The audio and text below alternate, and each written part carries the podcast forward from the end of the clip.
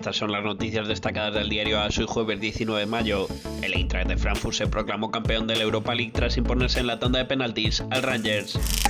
Lo más destacado del día, Nadal ha vuelto tras caer en Roma. Uno de los nombres más esperados ya está en Francia y última detalles de cara a Roland Garros. Hoy se conocerá el sorteo que decidirá el cuadro masculino del Gran Slam.